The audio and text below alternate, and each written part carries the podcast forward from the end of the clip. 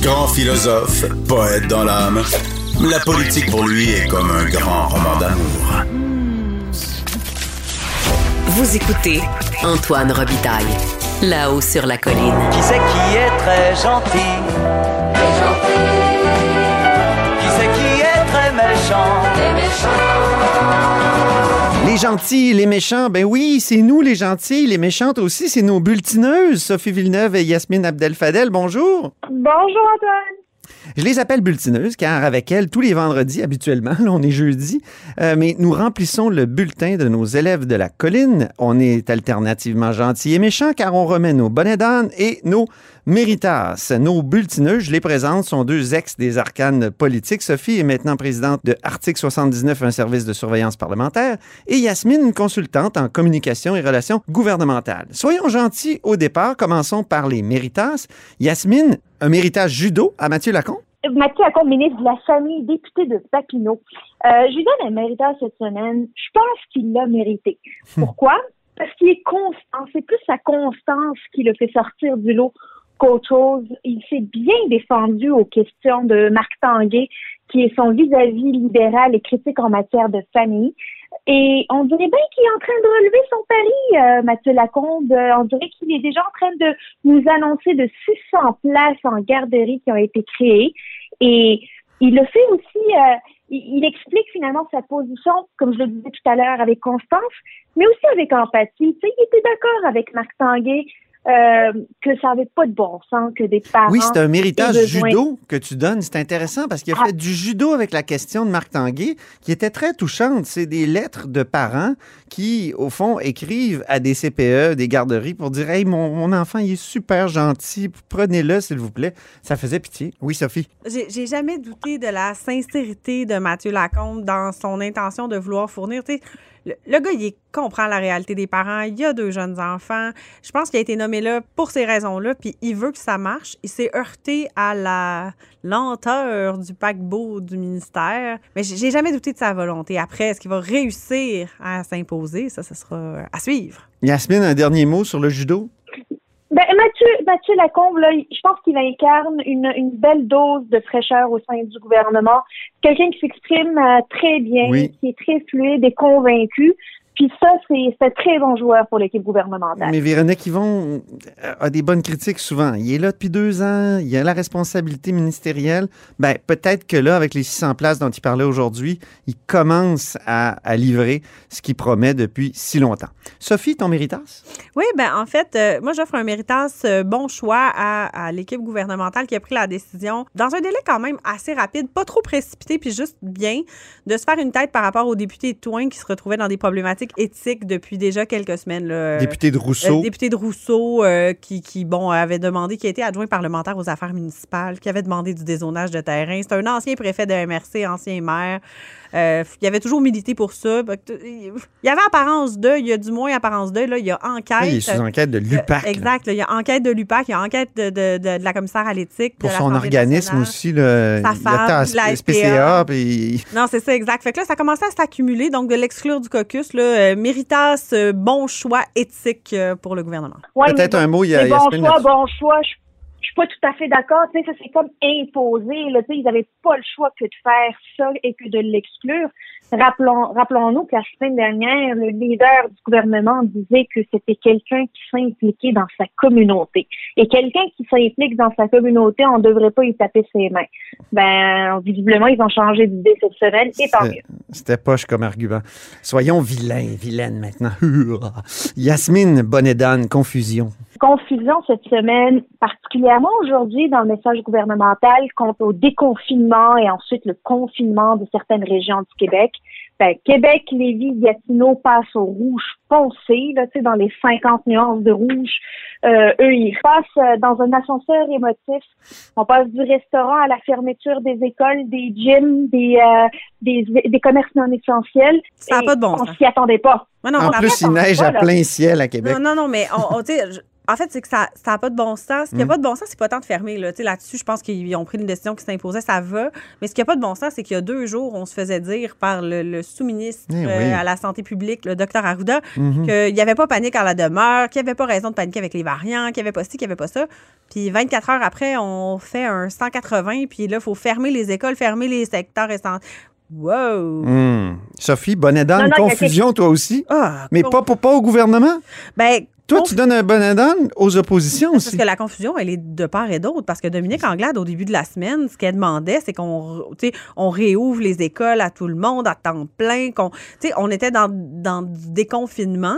euh, la semaine dernière, puis au début de la semaine, cette semaine, Dominique Anglade était sur une position de déconfinement. Puis là, on reconfine, puis ça va pas encore assez vite, ou c'est pas encore assez, ou c'est pas. Tu sais, c'est qu'à un moment donné, il faut être magnanime. Et moi, je pense qu'un chef de l'opposition euh, ou un, un parlementaire de l'opposition qui ne sait pas être magnanime et savoir à quel moment doser ses interventions perd de la crédibilité. Donc, il faut faire attention. Je m'excuse, mais j'ai rarement vu un chef de l'opposition magnanime. S'il est trop magnanime, euh, c'est sa gang qui lui dit qu'il est trop gentil. Il gagnera à l'aide des fois. Ah, OK. Pour gagner en crédibilité, moi, j'ai ben, j'ai vu des chefs de l'opposition avoir de la difficulté à se créer une crédibilité parce que, justement, ils criaient souvent trop fort. Ah oui. Tout le Yasmine, peut-être là-dessus, sur les oppositions? Ben, ben c'est difficile à dire. Pourquoi? Parce que l'opposition n'a pas accès aux chiffres que les gouvernements ont, n'a pas les projections que, sur lesquelles le gouvernement se base pour prendre des décisions. Donc, évidemment que quand que Dr Arruda euh, et euh, M. Dubé et M. Legault nous disent il n'y en a pas de problème, tout est sous contrôle, ouvrons les écoles, ouvrons les restaurants, ouvrons les gyms, ben, on se demande pourquoi euh, le plan de déconfinement ne comprend pas X, Y, Z. Mais par contre, là, à un certain moment, quand on se rend compte que le, ils sont pris par surprise et qu'ils nous annoncent quelque chose complètement à l'opposé de ce qu'ils nous disaient la veille. Ben on change de position puis on se dit attends, sur quoi se base-t-il pour prendre des décisions Mais les oppositions, là, je pense à Enrico Ciccone, à Paul Saint-Pierre Plamondon, ils ont réclamé l'ouverture, la réouverture des sports. Marois Risky, quand les élèves retourneront-ils à l'école? Monsef Ben oui. Deradji, hey, les restaurants, là, on n'aurait jamais dû fermer ça. Pascal Bérubé n'était pas d'accord avec sa santé publique. Il semble qu'il y a tellement d'exemples où les oppositions ont réclamé euh, finalement des confinements. Puis là, ben, aujourd'hui, c'est franchement, le gouvernement a, a reconfiné trop Mais, tard. Donc, mais le il- gouvernement a une partie de la responsabilité Ben là-dedans, oui. dans le sens où il souffle le chaud et le froid. Est-ce qu'il aurait dû avoir un débat d'urgence là-dessus, Ah, Sophie oui, Villeneuve, oui, toi euh, qui on- connais bien les coulisses parlementaires? Moi, j'ai trouvé que la demande de débat d'urgence ce matin était. Parce qu'il y en a eu une, il faut le rappeler exact, euh, aux auditeurs. ouais. Par le leader de l'opposition officielle, là, André Fortin. Qu'est-ce que ça fait un débat d'urgence à l'Assemblée nationale? C'est qu'on vient débattre pendant deux heures d'un sujet euh, qui, nécessite un- une discussion de nature urgente. Donc, c'est vraiment comme ça, ça s'appelle comme ça, puis c'est exactement ce que ça fait. Et c'est un, deux heures où les oppositions peuvent se lever, obtenir des réponses de la part de la partie gouvernementale sur un sujet urgent. Puis, c'est pas un outil parlementaire qui est utilisé très souvent, mais quand la situation l'impose, l'exige, comme aujourd'hui, je ne vois pas de bonnes raisons que le président, parce que c'est le président de l'Assemblée nationale qui tranche au niveau de la pertinence de la tenue d'un tel débat. Alors, je ne vois pas aujourd'hui, outre des raisons partisanes, le fait que ce débat n'ait pu se tenir. D'un point de vue parlementaire, les critères étaient là. Le président a rendu une décision Oui. sur cette demande. On aurait dit que cette décision-là avait été écrite au cabinet du premier ministre. Ah oui, hein? Oh. Bonnet d'âne euh, Ah, bonne d'âne à François Paradis. à François Paradis. On le donne. Très bien. On reste méchant, vous savez? On reste méchant. Yasmine, bonnet d'âne, irresponsabilité. Irresponsabilité donnée à Gabriel Nadeau-Dubois qui est parti un peu trop loin, encore une fois, euh, dans sa question, en période de questions. Je le mets en contexte et les partis d'opposition dénonçaient finalement le est-ce que c'est un mensonge? Est-ce que c'est une inexactitude du ministre Roberge, ministre de l'Éducation, quant à la méthodologie euh, utilisée pour euh, détecter puis finalement euh, euh, mesurer la qualité de l'air dans les écoles. Mhm. Et donc, Gabriel Nadeau-Dubois qui déchire sa chemise et qui dit il s'agit de l'air que nos enfants respirent. Ben oui, Wow, minute. il a dit l'air est mauvais. Et, et- On se franchement. calme. Ben oui. Alors, on peut-tu s'entendre que nos enfants sont pas en train de, de suffoquer dans les écoles québécoises? Ils sont pas dans une mine d'amiante. Poussons, mais poussons égal. Sophie Bonnet-d'Anne, perte de pédale. Ouais, je une- comme une mise en contexte ici. Puis je pense que tout le monde là, au Québec actuellement est un peu sur les dents. Je pense que tout le monde vit des situations un peu difficiles, mais je pense qu'il y a un certain décorum à, à respecter à l'Assemblée nationale. Puis depuis quelques semaines, le leader du gouvernement, Simon Jolin Barrette, a perdu ce décorum-là, a perdu son calme. En fait, je trouve qu'il perd les pédales. Il a hurlé tantôt dans l'Assemblée nationale. J'étais là, moi. Puis je te dis, on a fait un saut. J'étais physiquement dans les tribunes des journalistes. là. J'ai regardé Rémi Nadeau, là, on a fait Mon Dieu! Non, non, mais on se rappelle qu'il y a deux semaines, il a assommé son bureau. Il a donné un coup de poing sur son bureau. Là, il hurle comme un perdu dans l'Assemblée. na- Calme-toi. C'était Euh, fou. Va faire un petit jogging. On- euh, je- oui, c'est ça.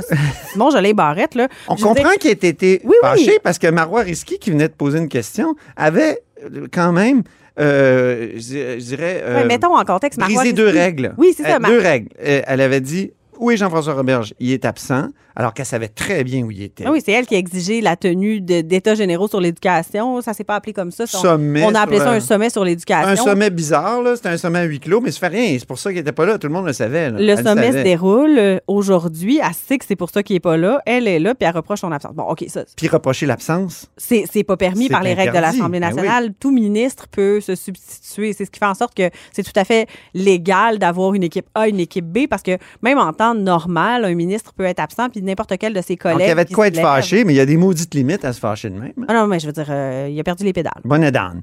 Yasmine, un autre bonnet d'âne, mais là, langue de bois. Oui, je sais. Aujourd'hui, on est très fort sur les bonnets d'âne, mais tu sais, les députés et les ministres, là, ils nous ont pas laissé le choix cette semaine, il faut le dire. Ils ont l'air euh, d'avoir besoin de repos. Absolument. Et Sylvain Roy, le très sympathique député du Parti québécois du comté de Bonaventure, il demande à ce qu'on ait une clause Québec pour notre bois d'œuvre. Est-ce qu'il, je me demande, est-ce que le PQ est au courant de l'impact d'une telle clause finalement sur euh, notre commerce extérieur? Est-ce qu'ils savent que concrètement on va diminuer les exportations, qu'on va pas respecter nos engagements en matière de commerce international, que ça ne va pas contribuer à rééquilibrer notre balance commerciale? C'est trop simpliste, c'est trop facile que de dire Hey, nous, on est les premiers à avoir besoin de notre bois d'œuvre, il faut qu'on soit approvisionné avant de pouvoir exporter. Me semble que c'est plus compliqué, plus important que ça.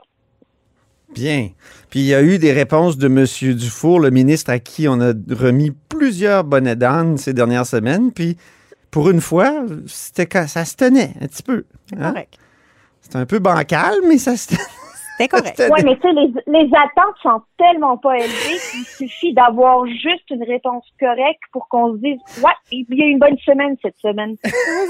Nos attentes sont faites. Sophie, peut-être un bonnet d'âne mensonge, mais on en a parlé un peu. Jean-François Oui, Roberge. Oui, oui, non, c'est ça, exact. Euh, ben, en fait, il faut que je le dise, là, puis Jean-François Roberge, on lui a envoyé plusieurs bouées de sauvetage. là. Ça fait de nombreuses fois.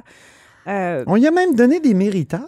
on- bon, oui, oui, on lui a donné des méritas, puis Jean-François Roberge a de belles qualités. Mais Jean-François Roberge fait preuve de beaucoup d'entêtement. Fait preuve de beaucoup d'entêtement et pense qu'il a raison. Ça joue de mauvais tours, tout ça. Hmm. Mais vous savez quoi? Assez de méchanceté. C'est Pâques, soyons gentils. En terminant, c'est Sophie qui sera notre lapine de Pâques, notre fée des cocos. Méritas, questions incisives. la lapine de Pâques. un peu. oh là là. Euh, oui, question incisive. En fait, euh, on le sait, euh, on, on a vécu au Québec, puis c'est, c'est pas un sujet dont on doit rire du tout, donc je, je Et me non. ramène, je reviens. De- depuis des semaines, on vit féminicide par-dessus féminicide. Et Mégane Perry, qui est députée du Parti québécois, porte-parole en matière de conditions féminines, s'est levée à l'Assemblée nationale pour demander cette semaine. On annonce de l'argent, là, ça serait le temps que l'argent descende. Ouais. Puis elle n'a pas encore eu de réponse satisfaisante. Puis dans la catégorie des conseils gratuits qu'on vient donner, il serait temps qu'on arrête de répondre aux problématiques en créant des comités. Puis qu'on arrête de se réfugier dans des réponses où on a dit qu'on crée- on a créé un comité. Force est de constater que ça va prendre des actions plus concrètes que ça pour réussir à, à répondre à ces différentes problématiques-là au niveau de la violence euh, perpétrée envers les femmes. Ça En- prend un ouais. changement. ça En même temps, elle mérite, euh, Mégane Perry-Mélenchon, un méritas parce que ses questions étaient pas étaient incisives, mais étaient Posées. pas personnelles comme celle de Christine Labrie de T'as Québec raison. solidaire ou celle d'Isabelle Mélenchon qui a même nommé donné les noms de, de tous les derniers féminicides et a presque fait ce que Québec solidaire a fait dans son fameux tweet, là, c'est-à-dire euh, reprocher à François Legault, finalement, d'avoir presque du sang sur les mains. Tu peux, Qui était- tu peux pas faire ça. Ce qui a mis fin à la transpartisanerie. Hein? Ouais. Yasmine, peut-être un mot là-dessus? Ben oui, c'est un sujet qui est beaucoup trop sensible pour en faire de la partisanerie. C'est un sujet qui doit qui doit finalement euh, mobiliser et rejoindre tout le monde. C'est pas le moment d'avoir des questions personnelles. Mais tu sais quoi? Il faut poser des questions sur pourquoi l'argent ne se rend Oui. pas. Il faut que l'argent se rende. Puis il va falloir, je suis bien contente que le premier ministre dise euh, qu'il prend ça, qu'il prend ce dossier de manière personnelle pour s'assurer que ça soit réglé, espérant que ça va donner des résultats plus rapidement. Mais la transpartisane- transpartisanerie, c'est terminé. Hein? Il y avait un comité transpartisan de tous les partis. Ben, ils sont pense- allés un, petit- un petit peu loin, là. Je pense que c'est je- Malheureusement. Les esprits s'échauffent. Ben, Je pense que la semaine qui vient, qui sera une semaine de relâche parlementaire, va Oui. permettre à tout le monde de se, rafraîchir les idées, de se reposer et de revenir plus en forme. En tout cas, je le souhaite aux leaders du gouvernement. Et moi, je vous souhaite joyeuse Pâques, Sophie et Yasmine, nos bulletineuses. Merci beaucoup. Et on se reparle le 16 avril. À bientôt! À bientôt! Et nous, à la haut sur la colline, ben, c'est dès mardi qu'on va se reparler. Donc, on prend congé vendredi et lundi prochain. Merci beaucoup d'avoir été des nôtres. N'hésitez surtout pas à diffuser vos segments préférés sur vos réseaux. Je vous dis joyeuse Pâques et à mardi prochain. Ce segment politique vous est offert par Article 79 Surveillance parlementaire. Pour être les premiers informés de ce qui se passe sur la colline, faites confiance à Article 79. Résumé des périodes de questions, suivi des projets de loi, décrets, nominations et tous les travaux parlementaires. Voyez les forfaits et abonnez-vous sur article79.com.